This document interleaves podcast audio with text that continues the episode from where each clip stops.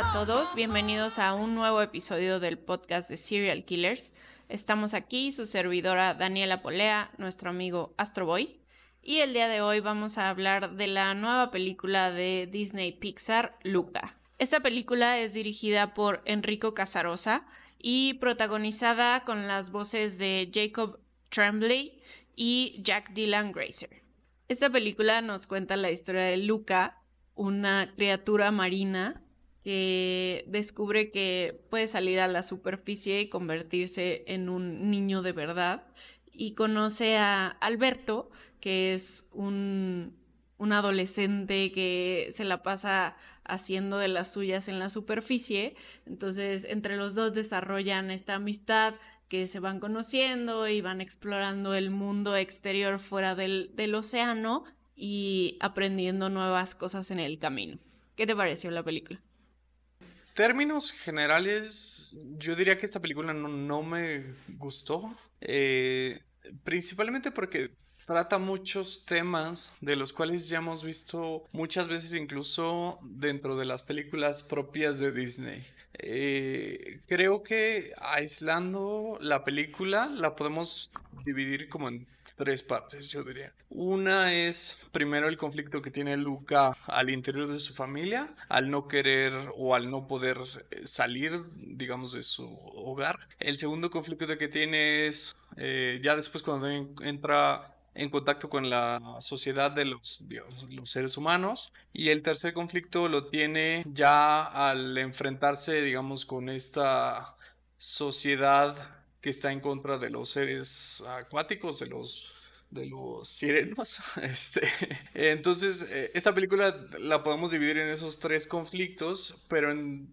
términos generales como que no hay un hilo conductor y no hay, a mí me parece, eh, un buen desarrollo de los personajes, ¿no? Ese, ese creo que es el principal pecado de la película, el hecho de que no tienes, eh, digamos, como un hilo que te lleve a, a desarrollar el primer conflicto que es cómo salir desde casa. O sea, me parece que Lucas sale demasiado rápido de su casa. Creo que la amistad con Alberto se desarrolla demasiado rápido y creo que, digamos, el villano principal de la película no tiene la motivación para ser un villano.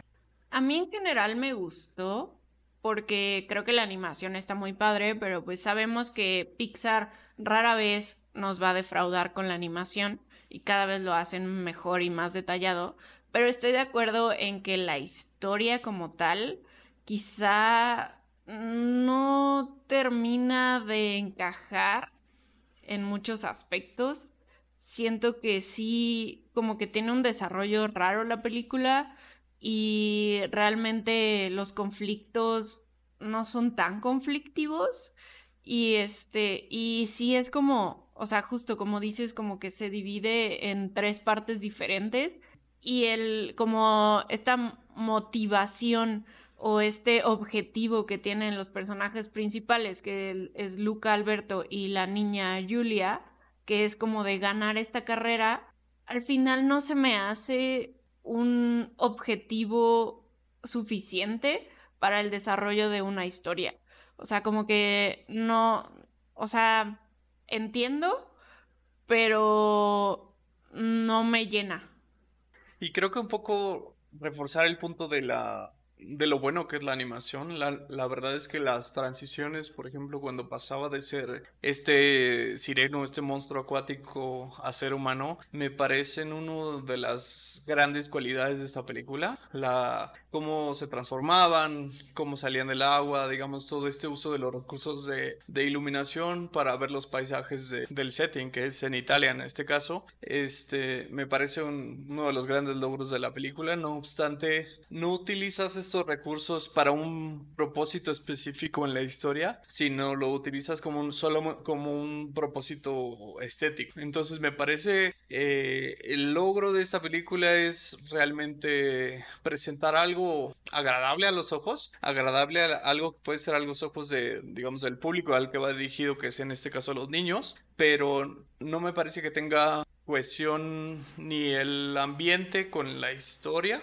Eh, me parece innecesario el recurso de ser sireno para salir a la superficie. Yo creo que no era necesario. O sea, podría bien haber salido de un pueblo y quererse ir a otra ciudad de Italia. O sea, yo creo que meten demasiados recursos que al final no terminan de ser eh, coherentes con la historia. Y este, hay toda esta línea, digamos, de la amistad que es del, eh, del personaje principal, este, con Alberto, y creo que si bien nos mandan ciertos mensajes que, que son mensajes necesarios, ¿no? Que al final se tienen que repetir eh, y se tendrán que repetir toda la vida, creo que ya los hemos visto pues muy refritos, ¿no? Los hemos visto pues en La Sirenita, los hemos visto en Finding Nemo, inclusive eh, esta película me recordó a la, forma del agua, ¿no? El, monstruo, cómo sale a la superficie y cómo es rechazado, es decir, eh, creo que han sido muchos mensajes que hemos visto a lo largo de,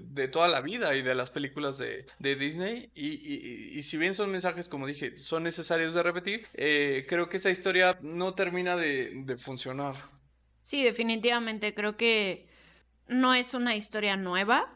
O sea, Pixar no nos regaló algo nuevo que a mi parecer se me hace como raro en Pixar porque siempre tratan de explorar como temas no explorados o poco explorados. Eh, y, creo que también hasta, o sea, el mismo Disney lo sabe porque esta película realmente no, no tuvo la difusión que quizá han tenido otras películas recientes de Disney como, como Cruella, como Black Widow que acaba de sacar, que hasta tienes que pagar más para verlas en Disney Plus. Y Luca estuvo directamente en Disney Plus y gratis, ¿no? O sea, como que siento que Disney sabe que, que no es su apuesta más fuerte porque no es una historia nueva. Pero sí, como dices, creo que reconocer el trabajo de, pues tanto del director como de los animadores, porque estos detalles de cuando se, se, transformaba en niño o pasaba de niño a monstruo, o sea, sí es impresionante. Y lo que hacen con los detalles del agua y todo eso, o sea, que ya habíamos visto un trabajo similar en Finding Dory, que, o sea, estos detalles de las cosas del, del agua y como sobre todo como la, luz, cómo viaja a través del agua, se me hace algo muy impresionante en cuanto a, la animación. Pero sí, o sea, creo que fuera de la animación no hay mucho que eh, destacar. Eh, creo que el director es su ópera prima como largometraje porque únicamente lo habíamos visto dirigir uno de los cortometrajes de Pixar, que es La Luna, que tiene una, una animación similar, solo que en Luca lo vemos como mucho, mucho más pulido, ¿no? Pero creo que es una buena ópera prima para el director, pero definitivamente no la mejor apuesta de Disney Pixar. Sí, lamentablemente es una película que está hecha por Disney Pixar. La animación precisamente utiliza recursos que ya habíamos visto, como tú dices, en, en Encontrando a Dory, inclusive en este cortometraje de Disney Pixar que se llama Piper, que es, este, si mal no recuerdo, la primera vez que se enfocaron realmente en utilizar estos reflejos y estos colores hacia el agua y esta animación del agua. Eh, esa fue la verdad es que la, la, primera vez que a mí me impresionó en lo personal el trabajo de Pixar sobre los reflejos del agua, ¿no? Y creo que en esa película también lo hacen. Y sí, eh, como tú dices, yo creo que le queda corto el guion a Disney Pixar. Porque si estuviéramos midiendo eh, con la vara, por ejemplo, de otro estudio como DreamWorks, yo creo que estaríamos hablando de que es una película buena, es una película decente, ¿no? Pero estamos hablando de Disney Pixar. Entonces, eh, teniendo en cuenta las entregas pasadas, ¿no? Por ejemplo, la película más reciente que es la de Soul, que es un gran guion, es una gran película, entiendes por qué está situada en el lugar donde está situada la película, por qué se lleva a cabo, cómo, eh, cómo se desarrolla el personaje, ¿no? ¿Entiendes cada paso del desarrollo de, cada uno del personaje y, te envuelves en la historia, ¿no? Este, también la película de Onward, no se diga Coco, eh, yo creo que es una película demasiado... Eh, que, le queda corta a Disney Pixar, ¿no? El, guion no, no, no, le hace los honores a lo que es el estudio, ¿no? Disney Pixar. Sí, totalmente. Y ahorita que mencionas esto de que Soul, entiendes por qué está ubicada donde está ubicada. O sea, creo que aquí, o sea, el hecho de que sea en Italia es como, ah, o sea, solo porque están comiendo mucha pasta, ¿no? O sea, y porque hablan así. O sea, es como si me lo pones en, no sé, en, Estados Unidos, en, ajá, en Grecia, en donde quieras, puede ser exactamente la misma historia y no tiene ninguna, o sea, no influye de ninguna manera el hecho de que esté situada en Italia más que porque el director es italiano, ¿no? O sea, y que entiendo que quiera reflejar su cultura, pero ni siquiera lo hace, porque no, no vemos nada italiano más que los estereotipos que ya conocemos y que además ni siquiera los actores que representan a la familia o a la, a la gente del pueblo son italianos. O sea, tenemos a Maya Rudolph, que es como el, lo más cercano a quizá un italoamericano que tenemos, ¿no? Pero ni siquiera, o sea, entonces, no sé, o sea, sí creo que, que falló mucho el guion, pero, o sea, es una apuesta débil de Disney Pixar, pero creo que al final pues cumple un poco con pues lo que se espera de Disney Plus, ¿no? O sea, que tampoco esperamos que tenga las grandes producciones, o sea, sí esperamos las grandes producciones, pero no las grandes historias, ¿no? Como, como podríamos ver en un HBO o en un Prime Video. Justo como comentas, yo creo que uno de los pecados principales de esta película es que eh, todos los estereotipos italianos están reflejados en esta película, ¿no? O sea, primero tenemos eh, el niño, digamos, pastoreando a sus peces, ¿no? Y entonces nombra cualquier cantidad de nombres italianos que se le pueden ocurrir, ¿no? Que Giuseppe, que etcétera, ¿no? Este...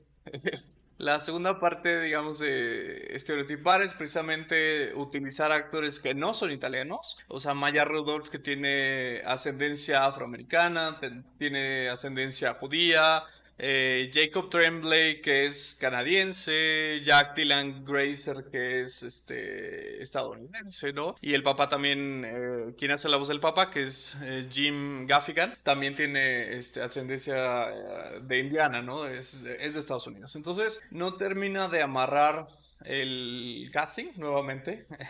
este, y, es un tema, digamos, que, que, vamos a platicar siempre, ¿no? O sea, porque habiendo actores italianos, habiendo actores eh, italoamericanos, eh, digamos, no, los seleccionas para hacer un papel en, este, en una película que está situada en Italia, ¿no? Como si lo hiciste en Coco, por ejemplo, ¿no? Que caseaste a Gael García eh, como uno de los papeles principales, mm, lo cual a mí me parece un gran acierto, y casteas también a actores latinos, ¿no? Para hacer papeles, digamos, como el, este, el villano, ¿no? En Coco. En este caso no vemos ninguna representación, ¿no? Y como tú bien dices, yo no veo ningún elemento de Italia, más allá que las playas, digamos, que son hermosas de Italia, eh, eh, o el detalle, por ejemplo, de la Vespa, o las óperas de Giacomo Puccini que vimos al principio, o sea, la banda sonora... Eh, que son canciones italianas, que son canciones conocidas italianas, pero fuera de eso no hay elementos culturales propiamente de Italia en la película. Sí, y creo que, o sea, sí es una falla del casting por parte de la productora, por parte de Disney, porque justamente este mismo año sacas una película como Raya y el último dragón, que tiene un cast completamente asiático. Entonces, sabes que lo puedes hacer ¿por qué no lo haces? ¿No? O sea, y es algo que, que sí, ya hemos hablado en algún episodio anterior, pero pues es que, o sea, sí es como frustrante el hecho de que siga habiendo tan poca diversidad en, en un cast cuando hay actores de todos los backgrounds del mundo, ¿no? Entonces, o sea, hay de dónde escoger, sí. No tienes por qué a fuerza poner a personas conocidas y menos si es una, una película animada, porque ni siquiera los estás viendo. Sí, y es un poco raro que tengas diversidad en los directores. porque, eh, digamos, estamos viendo películas, por ejemplo, Black Widow, que es eh, dirigida por una mujer, eh, esta película Luca, que es dirigida por una persona italiana. O sea, estamos viendo diversidad en la dirección, diversidad en el arte, pero al final eh, se quedan cortos en el casting, ¿no? al momento de presentar los actores, te quedas con los mismos actores que ya conocemos, ¿no? Ah, los actores, digamos, Maya Rudolph, que sabemos que es una gran actriz, que sabemos que hace eh, el papel en Big Mouth, ¿no? Sabemos, o sea, reconocemos su papel como actriz de voces, propiamente, pero de nuevo no hay elementos que representen o que transgredan la cultura más allá de lo que ya conocemos, ¿no? Americanos y, canadienses, ¿no? Al final. Entonces, este, nuevamente me parece un error el casting, o sea, refrendando el punto, y creo que no termina de, de ser una película que sea interesante, ¿no? Para un público adulto. Probablemente para un público infantil, nuevamente. Yo creo que esta es una película que está bien dirigida a un público infantil por el uso de colores, por el uso de esta comedia física. Pero creo que no, deja ni siquiera un mensaje eh, como lo han hecho muchas de las películas ya de Pixar, ¿no? Lo hemos visto en, o sea, en Finding Nemo, lo hemos visto en Inside Out, lo vimos en Coco, lo vimos en Soul, lo vimos en Onward. O sea, hay, hay mensajes muy duros que son hacia la adultez, propiamente en las películas de Pixar. Pero esta película, o sea, mm, fue como, ok, es 2021, no tuvimos tiempo de, de generar un buen guion, hay que sacar algo para el verano, salimos con esta cosa. Sí, exacto. Yo también la siento así, como una película más de relleno de, de Disney Pixar, que hemos tenido varias. O sea, todas las de Cars, todas las. Los Increíbles 2. Los Increíbles 2, que es muy mala. Aviones, que nadie se acuerda que existió. o sea, creo que nadie la vio. O sea, es. O sea, esta película es bonita porque. por la animación, por lo que quieras, ¿no?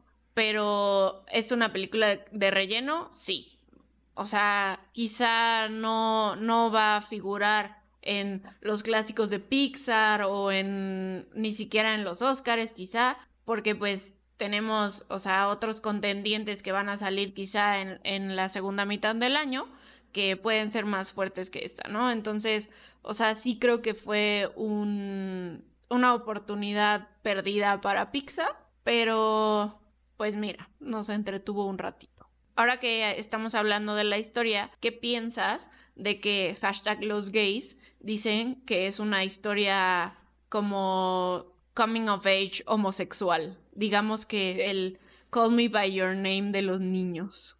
Estaba viendo una crítica de la película justamente antes de empezar a hacer el podcast y había alguien que decía eh, que la película era Call Me By Your Shape of Water, ¿no? Entonces es Call me by your calamari.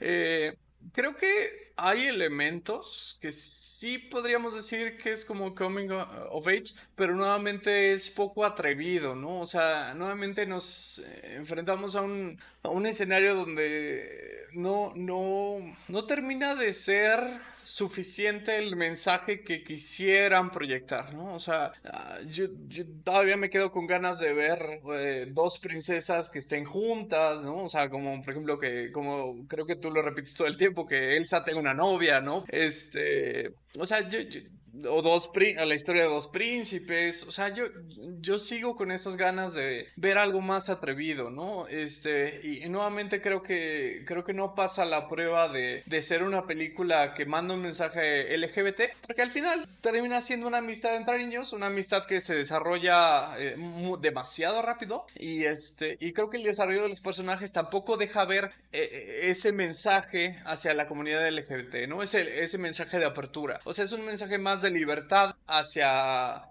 hacia los padres, quizá un, mensaje de rebeldía, más allá de que Coming of Age, aunque sí hay tonos, eh, digamos que nos recuerdan a la película de Call Me By Your Name, que es quizá la principal razón por la cual se asocia eh, eh, esta, esta, película con la, con la otra. Sí, yo creo que, o sea, sí tiene como, como ciertos tonos que te dan como este, o sea, el oculto. Cuando le dice te invito a salir, ¿no? Sí. o sea, y el ocultar quién eres en realidad, o sea, como que sí tiene estos hints de eh, persona, o sea, de las cosas que viven las personas de la comunidad LGBT, Pero, como dices, o sea, siento que a Disney le falta atreverse a dar ese último paso, porque lo ha hecho en sus series, en las series de Disney Channel, o sea, sí tiene, eh, sí ha tenido personajes abiertamente homosexuales o bisexuales o asexuales o lo que sea, eh, pero en las películas que es donde podría causar un mayor impacto, todavía le hace falta ese, ese último pasito porque, o sea, no sé, tuvimos toda esta controversia en el live action de La Bella y la Bestia, donde alguien declaró que Le Fou es gay y que está enamorado de Gastón. Entonces, o sea, es como, y al final de la película vemos a Le Fou bailando con otro hombre que te da como esta idea de que sí es cierto, pero no tiene relevancia, no es parte de la historia, ni siquiera es abiertamente homosexual, ¿no? O este personaje en Frozen, bueno, no vamos a hablar de Elsa aquí porque pues todos seguimos esperando que le den una novia a Elsa, pero este otro personaje en Frozen, que es el, el, tipo de la tienda, que saluda a su familia y es un hombre y niños, ¿no? Pero ahí ni siquiera te queda claro si es su hermano, su primo, su amigo, lo que sea, ¿no? O sea, y hay, o sea, el último caso que también fue muy sonado, que fue en Finding Dory, que era una pareja de mujeres que están en el zoológico, en el acuario, con su bebé, ¿no? Pero, o sea, Ah, y tuvimos este otro personaje medio homosexual en Onward, que es la policía. Pero, o sea, nunca es algo realmente claro. Nunca es un statement verdadero de si es un personaje LGBT. Ni siquiera los, o sea, los directores o los representantes de Disney salen a decirlo, solo son especulaciones del público. Y aún así, o sea, sé que es difícil porque aún así hay mucha gente oponiéndose, ¿no? Hay quejándose de que salen dos mujeres un segundo en la toma en el acuario. O sea, sí es una tontería, pero siento que Disney tiene el poder de cambiar eso y de darle una nueva imagen a estas películas de niños que a fin de cuentas, o sea, pues todos crecimos con Disney y los niños siguen creciendo con estas películas, entonces a fin de cuentas te educan. Entonces creo que es una oportunidad perdida de parte de Disney de educar a los niños, de ver que pues es normal, o sea, que pasa en la, en la sociedad y que no es malo. Sí, tan válido a mí me parece sería decir que, por ejemplo, Luca y Alberto son gays, como decir que Hades en Hércules es gay, ¿no? O sea, porque son los mismos hints, o sea, son, este, digamos, o sea, personas que no terminan de ser ah, abiertamente hacia, o sea, digamos, abiertamente gays, abiertamente lesbianas, o sea, no, no termina, digamos, de, de representarse en la pantalla y, no terminan de dejar ese mensaje que sería tan necesario de una casa productora tan grande como dice, ¿no? Este, como dices, lo bien, bien lo hemos visto en, en quizá en algunas este, series de televisión, pero no lo hemos visto en la pantalla grande, que es donde tendría más impacto, ¿no? Este, entonces, yo creo que nuevamente nos queda de ver este, ese mensaje y yo creo que digamos, o sea, la tendencia de representar a Luca como una película LGBT a mí me parece un poco errada porque nuevamente le estamos dando demasiado crédito a Disney, ¿no? Y demasiado crédito a los productores, demasiado crédito al director como para decir, ah, esta es una película de Coming Out of Age, me parece darle, darle eh, más valor de lo que me dicen, ¿no? La película. Sí, porque los gays se quieren apropiar de todo, entonces cualquier cosita que les dé la idea de que ah, son gays, sí, lo vamos a tomar porque tomamos todas las migajas que nos dan. Eh, ¿Qué te pareció en términos generales la, dirección de la película? Me gustó, creo que el director, o sea, como ya dije, para hacer su, su primera película, su primer largometraje, creo que hizo un buen trabajo. La animación, ya lo mencioné, me gustó bastante. Todos estos paisajes que salieron, o sea, creo que sí, sí me sentía como en un pueblito de Italia nunca he ido, pero me imagino que así se siente. Y, o sea, creo que, creo que hizo un buen trabajo eh, el director Enrico.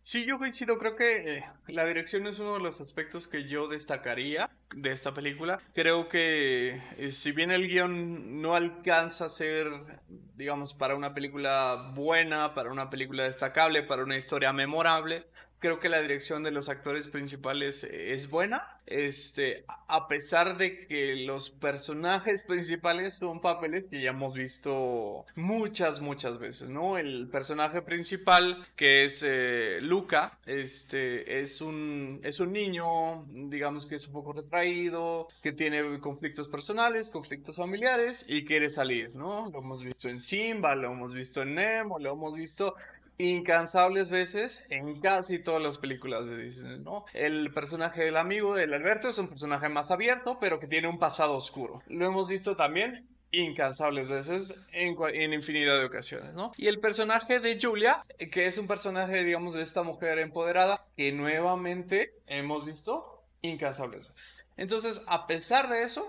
creo que el, el papel del director fue bueno porque eh, son, digamos, maneras frescas de presentarlo a través de la animación, ¿no? Entonces yo veo esta película en un contrapeso, guion, animación. Si yo hubiera visto esta película en mute, la hubiera disfrutado mucho más que verla con, que haberla, digamos, escuchado.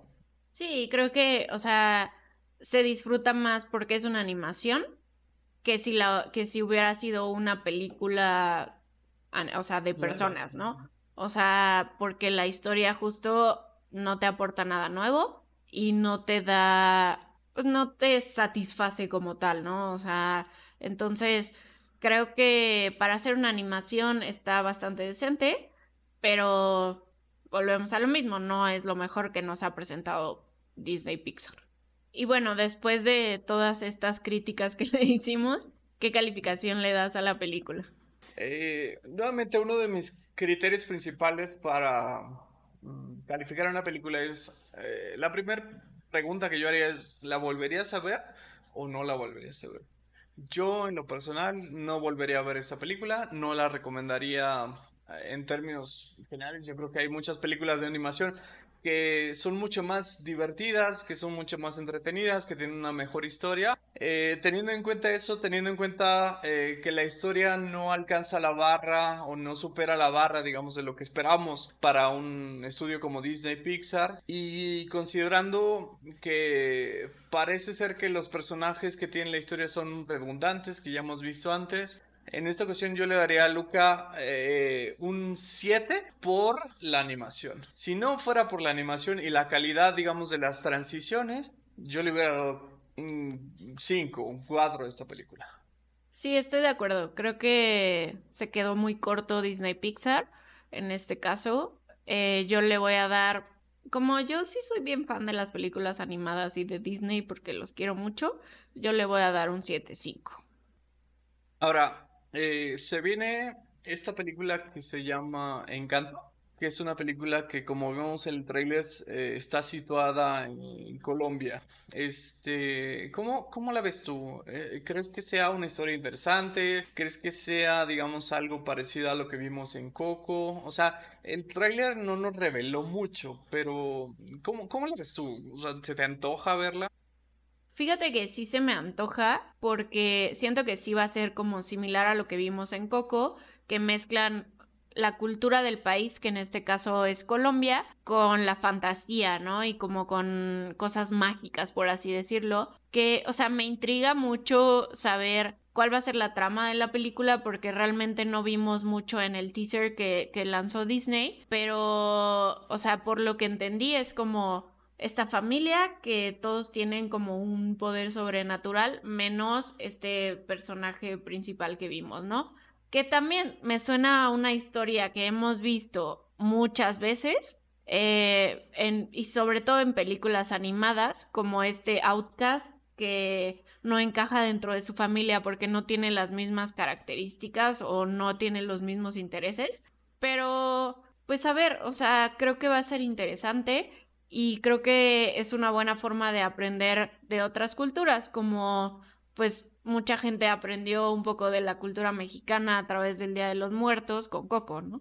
Yo difiero. Eh, yo vi el, el trailer y la verdad es que no supe que era Colombia hasta que empezó a sonar la canción de Colombia. Lamentablemente yo todo el tráiler estaba pensando que era México. O sea, ¿por qué? Porque los vestuarios, digamos, los settings, eh, eh, los sombreros que usaban los niños o los vestidos que usaban las niñas en, en la película, la verdad es que eso es mexicano. O sea, no, en ningún momento yo vi algún aspecto de Colombia en el teaser trailer de esta película, ¿no? Yo espero eh, que cuando saquen el, el trailer completo de la película y nos revelen un poco más de la historia, se reflejen un poco más eh, de la cultura colombiana, ¿no? Porque me daría mucha pena a mí en, los, en términos personales que, que sacaran una película situada en Colombia y nuevamente nos eh, reflejaran estereotipos que sean solo latinos en general y no hubiera algo específico de Colombia, ¿no? No hubiera algo específico de la cultura colombiana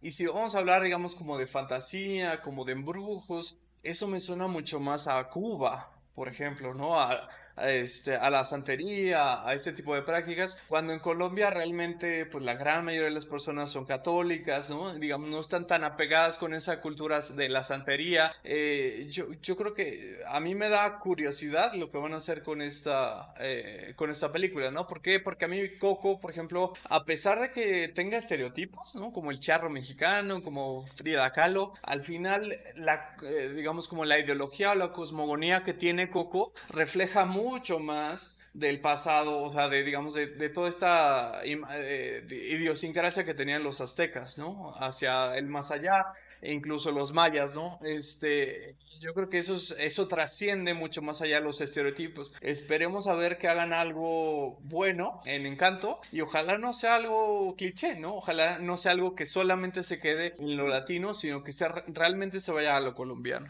Sí, estoy de acuerdo. Creo que sí, o sea, nos mostraron muy poco en el teaser. Y sí, o sea, yo también cuando vi, cuando lo vi que empieza con como el café y el desayuno y todo esto, podría ser cualquier país de casi de Latinoamérica. O sea, ¿sabes? O sea, podría ser México, podría ser Cuba, podría ser Venezuela, sí, o sea, porque también, o sea, pues son costumbres similares, pero sí cada, cada país tiene lo que lo caracteriza, ¿no? Entonces, o sea, esperemos que dentro de la película sí muestren como realmente la cultura colombiana y realmente las tradiciones colombianas, que creo que en Coco hicieron un muy buen trabajo de eso, porque cuando está Miguel, en, el pueblito, o sea, sí te sientes como si estuvieras en un pueblito de Michoacán.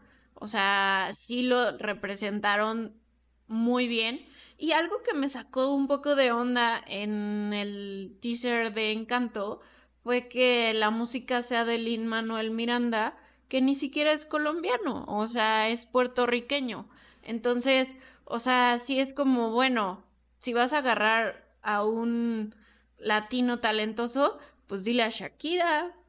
Sí, nuevamente tenemos el tema de Lin Manuel Miranda, ¿no? Que va a ser Chile de todos los moles y que en vez de tener, digamos, eh, cantantes o compositores colombianos que tengan tradición como de salsa, ahora vamos a tener a Lin Manuel, que si bien es un buen lyricist, ¿no? Un, buen compositor, digamos, no tiene, no trae tradición propiamente colombiana, ¿no? Sino tiene ascendencia puertorriqueña. Eh, y, y, la otra cosa, la verdad es que yo me sorprendió al ver el tráiler eh, doblado al español que no utilizaran actores colombianos. O sea, cuando es eh, una de las cosas más importantes al momento de, querer reflejar una cultura es la manera de hablar, ¿no? La manera de, pronunciar las palabras, el lenguaje propiamente. A mí me parece la entrada principal para representar una cultura y que no lo vimos y que lo pudiste haber hecho muy sencillo, ¿no? En vez de contratar a mexicanos, trata colombianos para hacer el doblaje. O sea, no, no te cuesta nada. Sí, correcto. O sea, creo que volvemos a caer en lo mismo del casting, que en este caso, o sea, en, en, el, cast, en el cast de Estados Unidos, pues tenemos a actores que son de ascendencia colombiana, que ahí dices, ok, va, o sea, lo paso, ¿no? No son colombianos per se, pero pues ahí tienen sangrecita colombiana, ¿no?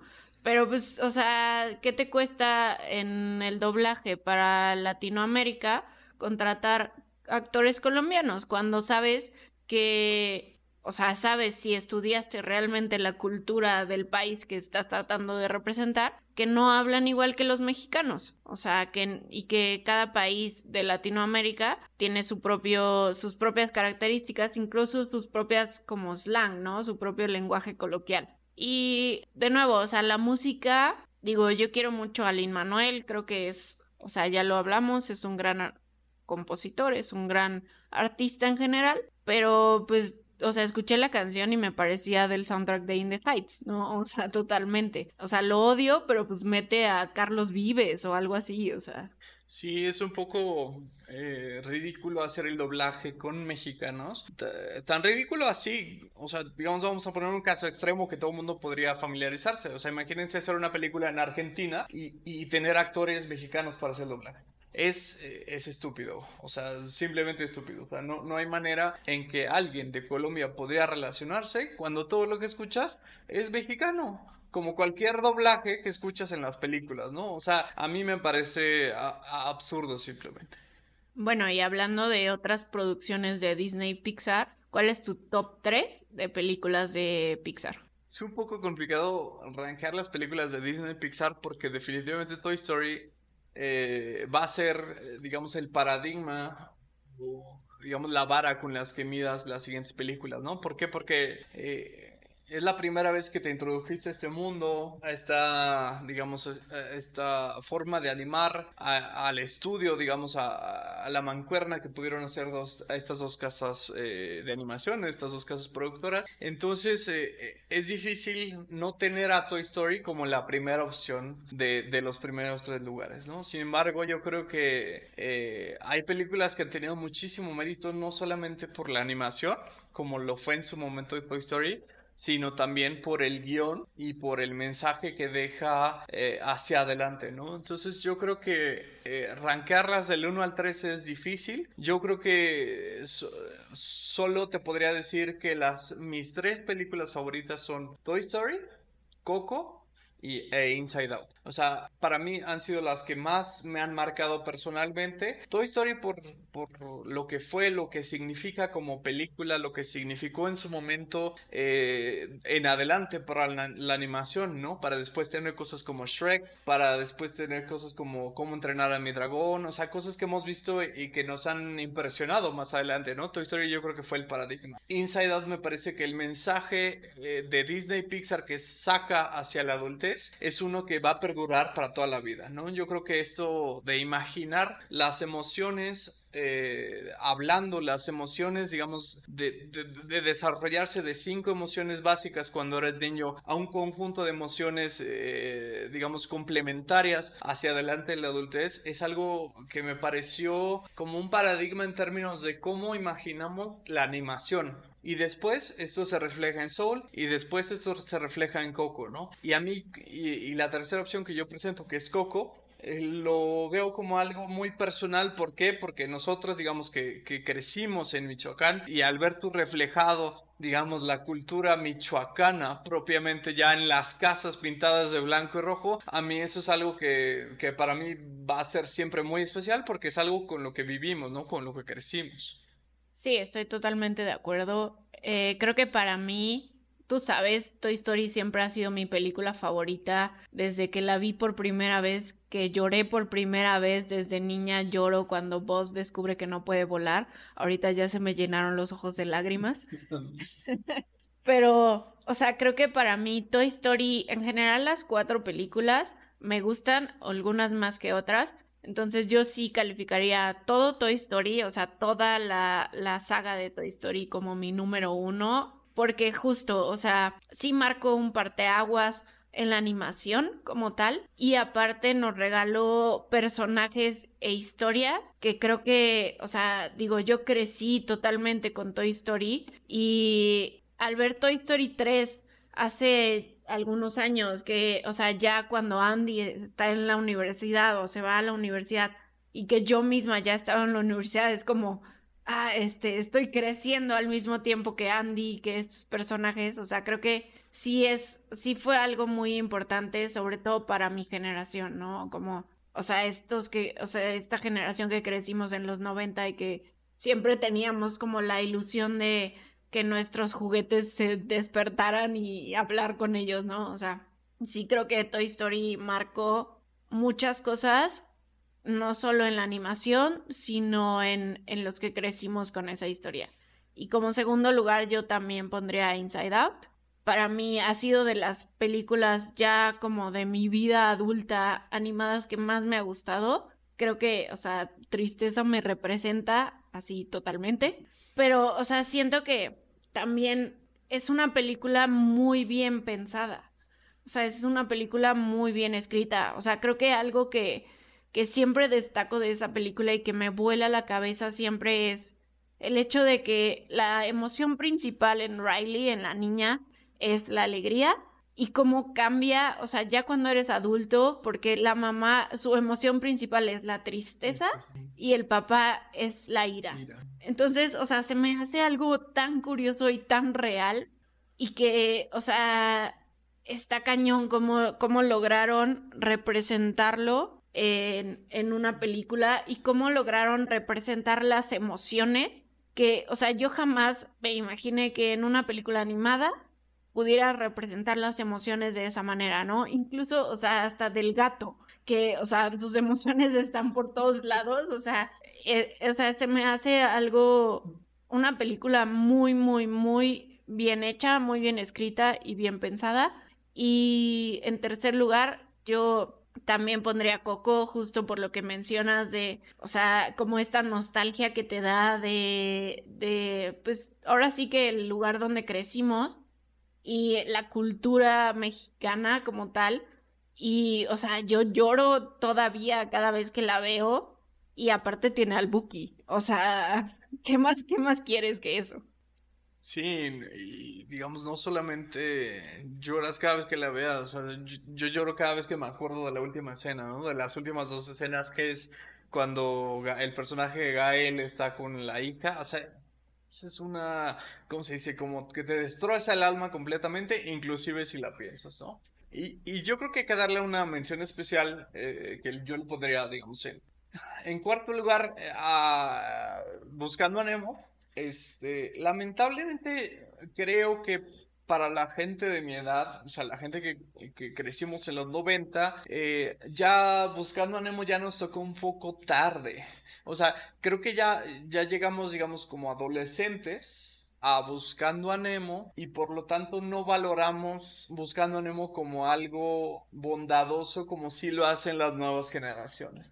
O sea, no sé si tú opinas lo mismo. Sí, estoy totalmente de acuerdo. También está dentro de mis, de mi top de Pixar, porque no solo, o sea, por la animación de que ves un mundo acuático y como todos estos detallitos que le ponen, o sea, y que creo que mejoraron así exponencialmente en Buscando a Dory, pero también la historia de, de nuevo, como un, entre comillas, coming of age, de esta independencia de los padres, de los hijos con los padres y que los padres aprendan a soltar a sus hijos, ¿no? A pesar de sus características o de, sus diferencias, ¿no? O sea, entonces, para mí creo que también es una de las películas más valiosas de, de Pixar, no solo por, por lo que hicieron en cuanto a animación, sino por la historia. Y es de las pocas películas que, que, hemos visto de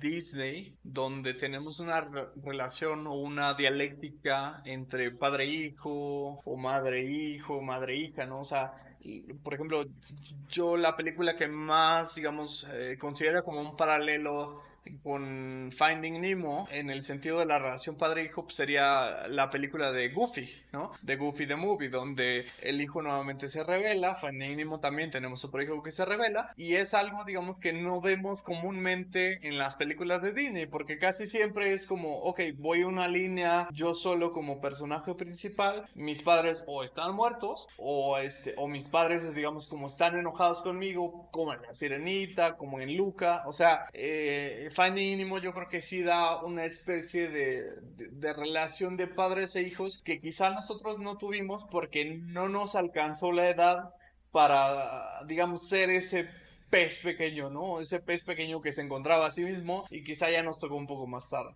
De lo que, de lo que hubiéramos querido. Sí, exacto. Siento que ya estábamos un poco más grandes como para captar este mensaje en nuestros early years de rebeldía, pero creo que, o sea, justo teníamos, tuvimos esta representación en, como mencionas, en la película de Goofy, que es también de mis películas favoritas de Disney, que creo que está muy, muy eh, underrated. O sea, creo que, creo que no le dan el, el mérito que merece esa película. Y o sea, creo que esa película nos, nos encontró en el momento justo de como entre adolescentes, como entre estos que pasas de la pubertad a la adolescencia. Y, o sea, creo que también es una gran representación de, del de la relación padre-hijo, porque justo, o sea, creo que una característica que tiene Disney y que nunca he entendido por qué, es que le encanta matar a los papás, ya sea a la mamá o al papá, pero siempre es como, al menos uno de los dos está muerto, ¿no? O sea, le encanta meter eso a Disney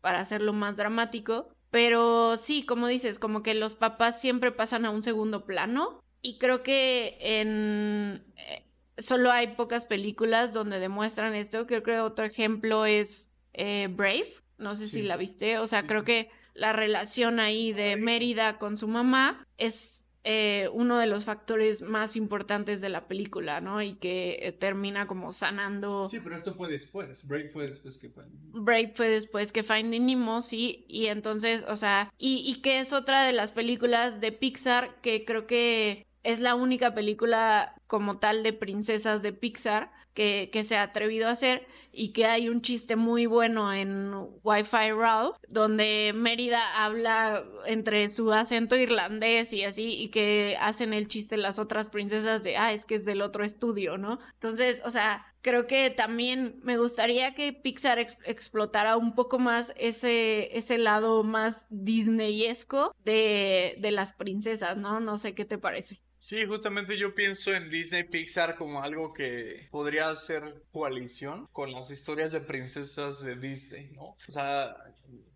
cuando yo veo Frozen, o sea, mi cerebro inmediatamente se va a pensar que es Disney, Disney Pixar. O sea, ¿por qué? Por la animación, ¿no? Entonces, no hay ninguna barrera más que el hecho de, los creadores de contenido de, Pixar eh, eh, que, en no querer hacer, digamos, una historia de princesas, ¿no? Una historia, digamos, que, Luca, por ejemplo, pudo hacer, pudo ser un príncipe, ¿no? O sea, pudo ser una historia de príncipes porque no tenía que ser situada en Italia moderna, pudo ser situada en Italia de 1400 o lo que sea. Este, yo creo que sí sería una gran, sería una cosa muy interesante que podríamos ver más adelante, esperemos. O sea, alguna historia de príncipes, alguna historia, digamos, como más de fantasía que lo que hemos visto recientemente, que es un poco más reflejando la realidad, ¿no? O sea, sería romper la línea de lo que ha hecho Pixar en los últimos años, pero sería algo definitivamente muy interesante, como lo platicamos, por ejemplo, en Cruella, ¿no? Donde teníamos estas historias como de fantasía pero creo que Disney Pixar le podría dar otro sabor a este a esta historia de caballos, a esta historia de castillos, a esta historia de príncipes y de princesas. Y bueno, aparte de Encanto, siento que no tenemos hasta ahorita muchas noticias de que nos esté preparando Disney en el sentido de animación. O sea, sabemos y ya lo hablamos en el de Cruella, eh, de varios live actions que se vienen, pero, o sea, tenemos Encanto, tenemos una de Buzz Lightyear, una película solo de Buzz Lightyear para el próximo año, pero realmente, o sea, no sé qué, más esperamos de Disney para los próximos años. Sí, tenemos esta película que se llama Turning Red, que aparentemente va a salir el año que entra, en el primer trimestre del 2022, donde nos habla de una niña este, que, que aparentemente va, va, a estar situada en China y que es una niña que busca cumplir con las expectativas de su madre y nuevamente es una película que parece ser de coming of age, ¿no? Es una película de, de una niña de 13 años que busca este, sacar su personalidad y, aparentemente este, va a estar relacionada con una, digamos, cambio de forma. Por lo que vemos aparentemente en el póster va a ser que la niña se convierte como en un panda rojo.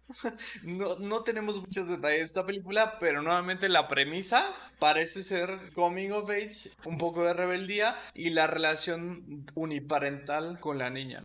Sí, que volvemos a la misma fórmula que acabamos de ver en Luca, ¿no? O sea, incluso con el shapeshifter, ¿no? O sea, como el cambiar de forma. Entonces, o sea, no sé, siento que, que a Disney le está faltando mucha imaginación y lo hablamos en, en, lo de, en el de Cruella. O sea, ¿por qué no atreverse a hacer historias nuevas más que repetir historias que ya hiciste o hacer live actions de películas de hace 40 años, ¿no? O sea, y bueno, hasta aquí concluimos con nuestro episodio de Luca y este episodio se lo vamos a dedicar a a Guillermo del Toro, quien debe estar preparando su demanda contra Disney Pixar por haberse robado el monstruo de forma del agua. Un beso donde quiera que esté, lo queremos mucho y esperamos con ansias lo que nos va a traer con su película stop motion de Pinocho próximamente. Y bueno, recuerden que pueden buscarnos en redes sociales. Estamos como Serial Killers, es cereal como el que se comen en las mañanas. Estamos en Facebook, estamos en Twitter como arroba serialkillers-bajo y en Instagram como arroba sekillers-bajo. Un saludo y nos escuchamos pronto. ricas son las papas, con un poco, poco, poco de picante. Qué ricas son las papas, después de la crisis de los bienes raíces.